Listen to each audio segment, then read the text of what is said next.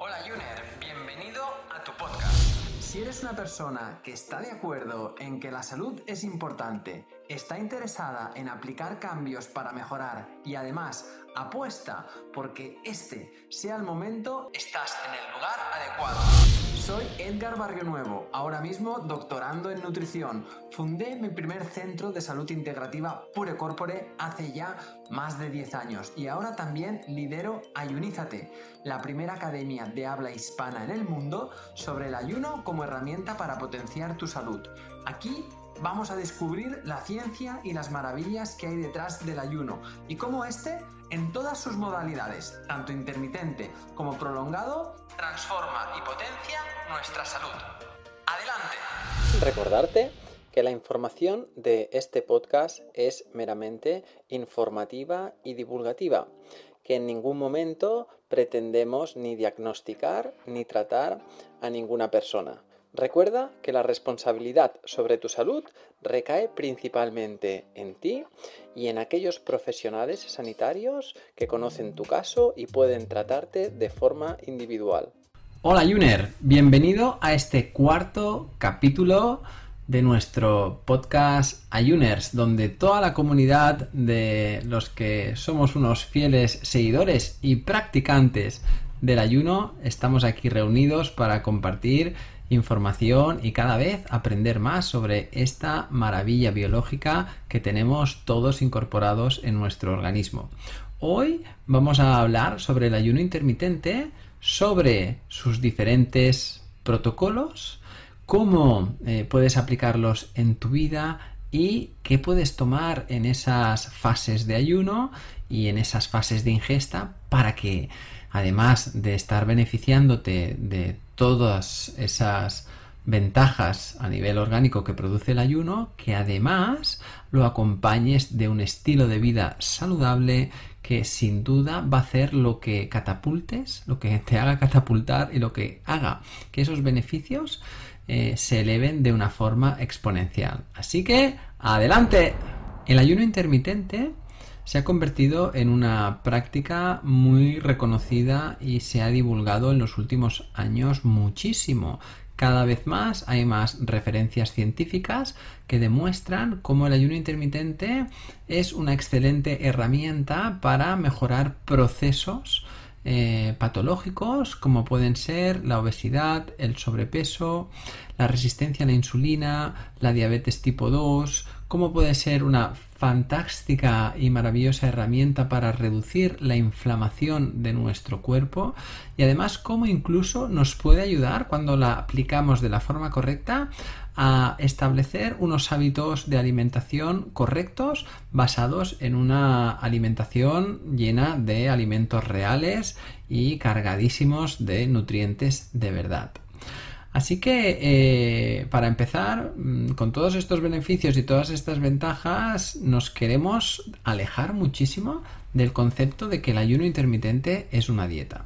No es para nada una dieta, no es para nada una receta mágica o la última novedad o la píldora que nos tomamos y que a partir de ahí vamos a, hacer eh, maravillas en nuestro organismo sin ningún esfuerzo y sin ningún tipo de, ¿no? de dedicación. No es para nada eso. Es un estilo de vida donde nosotros eh, decidimos de forma voluntaria, positiva, eh, consciente, en que vamos a darle a ese cuerpo esa ventana de horas de ayuno. Entonces, primero, en primer lugar, vamos a repasar, vamos a ver cómo son estos protocolos de ayuno intermitente. Para empezar, eh, quiero sobre todo remarcarte y que seas muy consciente de que la información que vamos a hablar ahora es, es didáctica, es para que nuestra mente vaya comprendiendo y vaya encajando esta, este estilo de vida. Pero debes saber que el ayuno intermitente, que se le, se le ha puesto este nombre, es algo que nuestro antepasado ha hecho durante toda su vida de forma natural. Es decir, nunca en la historia de la evolución del ser humano hemos comido tantas veces como estamos comiendo en la actualidad. De hecho, hace muy poquitos años, en los años 70, hay un estudio muy conocido donde se valoró la frecuencia alimentaria que tenía una persona, eh, se hizo en Estados Unidos, un estadounidense en los años 70 que consumía de media, se consumía de media como máximo, se hacía tres ingestas al día, se comparó con las ingestas que se hacían a principios de los años, del año del, del 2000, 2006, 2010, donde la media de ingesta eran 5 o 6 veces al día. Y además esto contrastó muchísimo con la calidad del tipo de alimentos que ese antepasado nuestro de, los años 70 comía, era muy diferente al tipo de alimentos que el, el estadounidense actual ¿no? consume 5 o 6 veces al día, donde ahora estamos abusando constantemente de alimentos procesados, refinados, azúcares, comida artificial que nos pausa, nos causa mucha factura, nos genera muchas enfermedades y tiene al mundo eh, metido en una epidemia que son la obesidad y el sedentarismo dramática, que además viene empujando muy fuerte con una obesidad infantil donde los datos son alarmantes. Así que eh, el ayuno intermitente es algo que ha estado en nuestro ADN y que ha estado, eh, que lo hemos ido haciendo. Una vez dicho esto, los protocolos que mm, se ponen en práctica o que con los cuales establecemos para ir introduciendo este estilo de vida en nuestro día a día serían el siguiente. El ayuno intermitente lo que hace es partir el día en dos fases, una que se conoce como la fase de ayuno o la fase de o la ventana de ayuno, también lo podéis encontrar así descrito, y otro que es la fase de ingesta o la ventana de ingesta. Bien, así que repartiendo las 24 horas del día en estas dos fases, encontramos el primer protocolo que podemos, del cual podemos hablar es del 12-12, es decir, que le das a tu cuerpo 12 horas de ayuno. Algo tan sencillo como si hicieras, por ejemplo, hoy la última ingesta, tu cena la hicieras a las 8 de la tarde, no realizarías la primera ingesta hasta mañana a las 8 de la mañana, para que tengas que, para que tu organismo tenga esas 12 horas. En esas 12 horas se empiezan a establecer esos beneficios que encontramos en el ayuno. Evidentemente todo esto también tiene puntualizaciones personales e individuales, es decir, habrá gente que está más adaptada al ayuno que arrancará esos procesos fisiológicos antes que otras personas que no están tan adaptadas.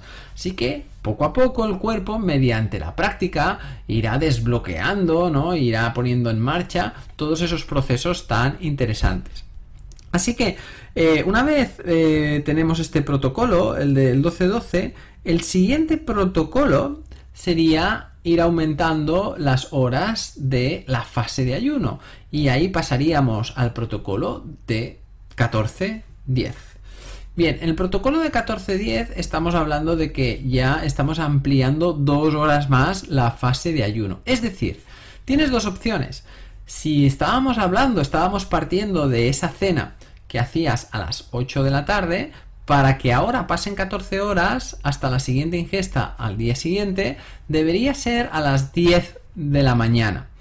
O la, opción 2, sería la opción 1, la opción 2 sería que podrías adelantar la cena y en lugar de hacer la cena a las 8 de la tarde, hacerla a las 6 y así sí que podrías hacer la primera ingesta al día siguiente a las 8 de la mañana, porque igualmente desde las 6 de la tarde de hoy hasta las 8 de la tarde de mañana habrían pasado esas 14 horas. Si seguimos avanzando, nos encontramos con el siguiente protocolo, que sería el, el, ¿no? el archiconocido 16.8.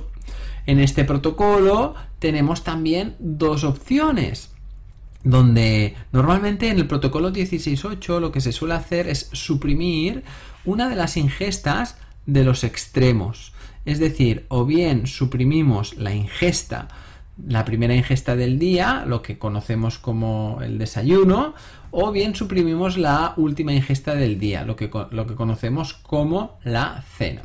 Así, si seguimos con los horarios anteriores, si nosotros hemos hecho la última ingesta a las 8 de la tarde del día de hoy, para que pasen 16 horas, la primera ingesta al día siguiente la realizaríamos a las 12 del mediodía. ¿eh? donde ya pues sería ese almuerzo o esa comida, ¿no?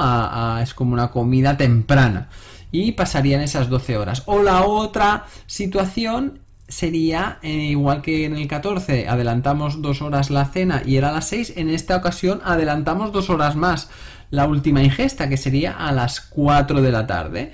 Y desde las 4 de la tarde hasta las 8 de la mañana pasarían esas 16 horas Seguimos hablando de protocolos, luego hablaremos de qué se puede tomar en esas fases de ingestas y en esas fases de ayuno, ¿eh? No, no te preocupes, que llegamos, ahí. Si seguimos con el 18, el 18 ah, seguimos acortando la fase de ingesta y alargando la fase de ayuno.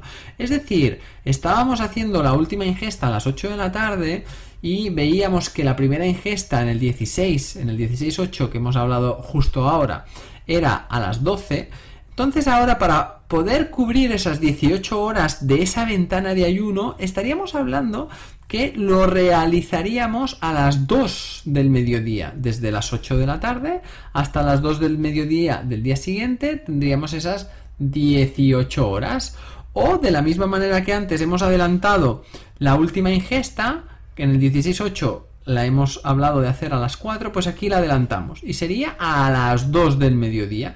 Y así desde las 2 del mediodía hasta las 8 de la mañana del día siguiente tendríamos cubiertas esas 18 horas y las ingestas las estaríamos haciendo en 6 horas o bien una primera ingesta a las 8 de la mañana y otra a las 2 de la tarde o bien la primera ingesta a las 2 de la tarde y la última ingesta a las 8 de la tarde. Total, que lo que buscamos es cubrir esas 18 horas. En sí, el último protocolo de ayuno intermitente sería el de 24 horas. En el de 24 horas, eh, lo que buscamos es que desde la ingesta que hacemos hoy hasta la ingesta que hacemos mañana pasen 24 horas. De esta manera, en el protocolo 24 horas únicamente se realiza una ingesta al día. Así que ahora vamos a hablar de cuántas ingestas se realizan en cada uno de esos protocolos o cuál es lo normal en cuanto a ingestas, o sea, a comidas que realizamos. Normalmente en el protocolo 12-12 se realizan tres ingestas, el desayuno, la comida del mediodía y la comida de la noche.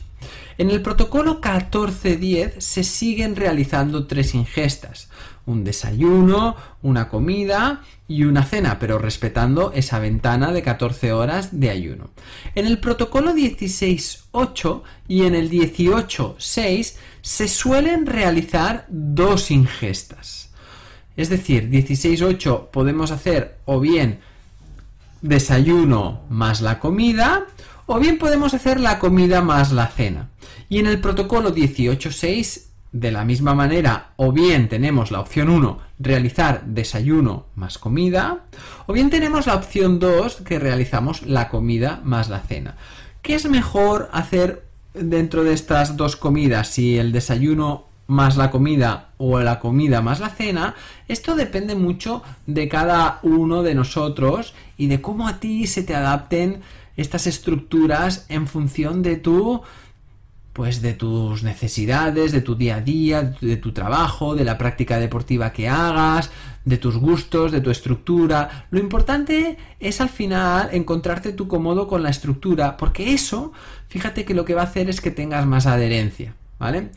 Es cierto que cuando haces el ayuno por la mañana y lo llevas hasta el mediodía, potencias más la flexibilidad metabólica, es decir, que tu cuerpo ponga más en marcha lo que es la quema de grasas y demás. Y cuando tú lo haces el ayuno desde el mediodía hasta el día siguiente, es decir, no haces la, cena, potencias más la regeneración celular, porque por la noche se activa algo más la hormona de crecimiento y esto pone más en marcha todos esos procesos. Esto no quiere decir que si que si haces el ayuno por la noche, eh, luego no vayas a tener flexibilidad metabólica. No es así. Todo funciona en el organismo y todo se pone en marcha, pero se potencia más pues un efecto o lo otro dependiendo de de cuáles dos ingestas tú elijas.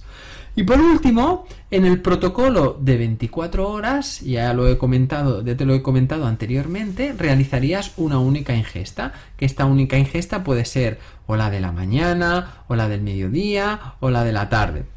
Entonces, una vez sabemos la frecuencia de ingestas que realizamos en los diferentes tipos de ayuno, vamos a ver qué se toma o qué, cuáles son las opciones permitidas, tanto en la fase de ayuno como en la fase de ingesta.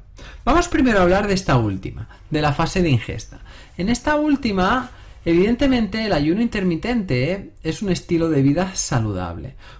Por consiguiente, esto viene acompañado de una elección de alimentos sanos, de alimentos naturales, de alimentos completos. Y aquí podemos ver cuatro grandes grupos de alimentos. En el grupo número uno tenemos los alimentos ricos en agua, en fibra, en vitaminas y en minerales, que son la gran mayoría de nuestra alimentación, de la cual debería basarse. ¿De qué alimentos estamos hablando? Pues de las verduras, las hortalizas, las frutas, ¿vale? Todos los vegetales en general tienen mucha agua, tienen mucha fibra, tienen muchas vitaminas y muchos minerales. Aquí tienes muchas opciones, ¿eh? Ensaladas, verduras al vapor, al wok, a la plancha, cremas de verduras, frutas en diferentes versiones, eh, hortalizas crudas. Tienes aquí muchas opciones de buscar recetas y buscar eh, alternativas. Luego tienes el segundo grupo de alimentos que tenemos eh, los alimentos ricos en proteínas. Y tenemos dentro de las proteínas hay alimentos eh, que son de origen animal o alimentos que son de origen vegetal. En función de si, oye, hay personas pues que, que están en una línea de alimentación vegana y no toman nada animal, pues su proteína viene más de una fuente vegetal. Y luego hay personas que comen de todo, eh, que pueden optar por las dos versiones. De hecho, lo recomiendo, ¿eh? aunque comas de todo y tomas también proteína animal, pero también tomes proteína vegetal para dosificar y compensar y no abusar mucho de las proteínas animales. Dentro de las proteínas animales, ya sabes, tienes pues las carnes, los pescados, los mariscos, los huevos, algunos lácteos de buena calidad, son alimentos ricos en proteínas, ¿eh? tienes todas esas opciones. Y dentro de los alimentos de origen vegetal, con proteínas, ricos en proteínas, tienes pues proteína vegetal que está en las legumbres y algunos alimentos que son ricos en proteína vegetal como el tempeh, como el tofu, como el seitan, si no hay problemas ¿eh? con el gluten y demás, como por ejemplo algunas proteínas que parten de la soja, como la eura, eh, el quorn, es otro tipo de proteína vegetal. Bueno, son opciones que están ahí que puedes eh, investigar y puedes pues bueno ir probando para ir teniendo cada vez más riqueza alimentaria y más alternativa. Después están los alimentos ricos en el grupo 3, que sería alimentos ricos en grasa, importantísimos para nuestra alimentación y para nuestra salud. Y sobre todo grasas de buena calidad y grasas sobre todo de origen vegetal, como los aceites, las semillas, los frutos secos, el aguacate, y las de, las de origen animal que sean de muy buena calidad. Así que sí que es interesante que la elección sea sobre todo si tomamos algún lácteo, o tomamos alguna mantequilla, o tomamos el ghee, o tomamos alguna carne, tomamos algo que, que tenga, que sea rica en grasa, que el origen sea bueno. ¿Vale? Porque ya sabemos que en la grasa se almacenan muchas toxinas y, el, cuerpo eh, tiene moléculas que se bioacumulan mucho en, el tejido graso. ¿eh? Tanto nuestro, a nivel de ser humano, como en, los alimentos de origen animal que consumimos. Bien, y después estaría en el grupo de las, de las de los hidratos de carbono, el cuarto grupo. En general, el primer grupo es el que más se consume, en casi el 50% de la alimentación, y después proteína y grasa se repartirían el, siguiente 50%. Eh, a no ser que consumamos hidratos de carbono que entrarían dentro de ese margen, de ese 50%, y sería un pequeño comodín. Yo siempre aconsejo que los hidratos se consuman en una, en una cantidad tipo guarnición, como acompañamientos a, los, a nuestros platos. Y ahí tenemos los cereales integrales, las legumbres, y si tomamos alimentos procesados que sean de buena calidad, como una pasta integral, o si es un pan que sea de buena calidad, etcétera, etcétera. Y estos serían los alimentos que vamos a tomar en las fases de ingestas. Oye, pues en el desayuno elige un buen desayuno a base pues de este grupo de alimentos. Si tomas pan en el desayuno que sea de buena calidad, si lo acompañas con una grasa que sea saludable como aguacate, si tomas pues algo de fruta en el desayuno lo tomas con algún lácteo, pues con algún yogur de cabra, o si tomas, por ejemplo, eh, algo de semillas y frutos secos en el desayuno y lo acompañas con algo de proteína de origen animal, como, pues no sé, un poco de, de huevo o de pescado o de, ¿no? Como puede ser salmón o algún jamón de buena calidad, serían tipos de desayuno. Si tomas después en tus comidas y en tus cenas, pues oye, siempre una buena ración de vegetales, con una proteína de buena calidad, ya sea vegetal o animal, con grasas saludables. Y eso es lo que un ayuner, como tú y como yo, en una en, en su vida, pues consume de forma pues normal y diaria. Ahora, ¿qué podemos tomar en la fase de ayuno para no romper nuestro ayuno? Sobre todo tienes que tomar elementos que no vayan a sacarte del ayuno. Evidentemente no, no, no vas a tomar nada sólido, porque en el ayuno no, no tomamos cosas sólidas. De hecho, estamos aumentando ese periodo para que el cuerpo tenga en marcha todos esos mecanismos tan potenciadores que se ponen en la fase de ayuno. Así que eh, lo que vas a hacer es respetar sobre todo, no tomar líquidos, nada líquido que lleve glucosa, que lleve azúcar, que lleve fructosa, que lleve miel, que lleve sirope, que lleve cualquier endulzante. No tomes ningún endulzante.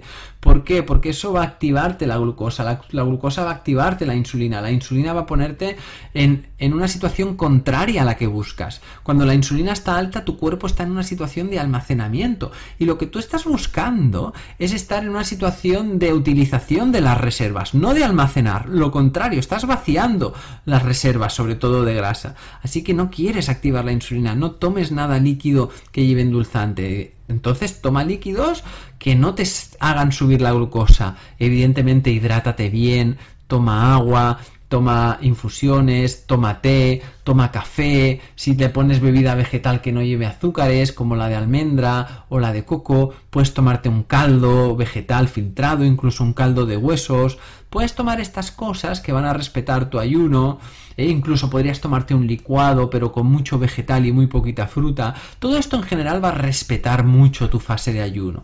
Y aunque tomes un licuado que lleve mucho vegetal y lleva un poquito de fruta, aunque te haga una pequeña carga de glucemia, es muy poquita, ¿eh? y no, no te va a molestar pensar que no, no, te va a sacar de tu, del ayuno que estás llevando y te va a romper y no ya no vale para nada. No, el cuerpo tampoco funciona así. Es, es, muy agradecido. Y a veces el simplemente hecho de tomarnos una, un licuado o algo así nos hace generar más adherencia, más compromiso y hace que al final esto lo apliquemos como un estilo de vida más a largo plazo. ¿eh? Cuando a veces queremos hacer mucha restricción y ser muy muy puristas, ¿no? Y muy muy al detalle, muy literales con el ayuno, pues a veces pasa que no somos después tan ¿no? tan regulares, ¿no? Y a veces hay más abandonos que, que no, ¿no? que no éxitos. Así que ya sabes, rompe la fase de ayuno, rompe la ventana de ayuno cuando hagas tus ingestas de una forma amistosa, con alimentos como los que hemos hablado. Eh, y esto, cuando sumes las dos cosas, además Evidentemente, si aquí añades práctica de ejercicio y demás, estarás aquí metiendo un montón de ingredientes para tener una salud de 10. Así que bueno, oye, espero que esta información te, te, haya servido, te ayude a poner en práctica, que nos comentes por aquí.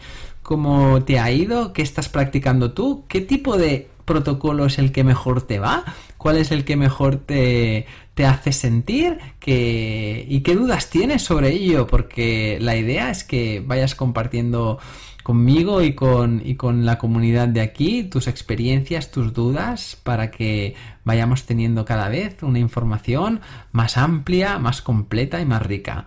Venga, nos vemos en el próximo episodio. Cada domingo estaré contigo de nuevo para ofrecerte un nuevo capítulo de nuestro podcast Ayuners. Si quieres apoyar este podcast y ayudarnos a crear más contenido como este, nos ayudaría muchísimo que nos dejes una reseña de 5 estrellas en iTunes, Spotify, Evox o donde quiera que nos escuches.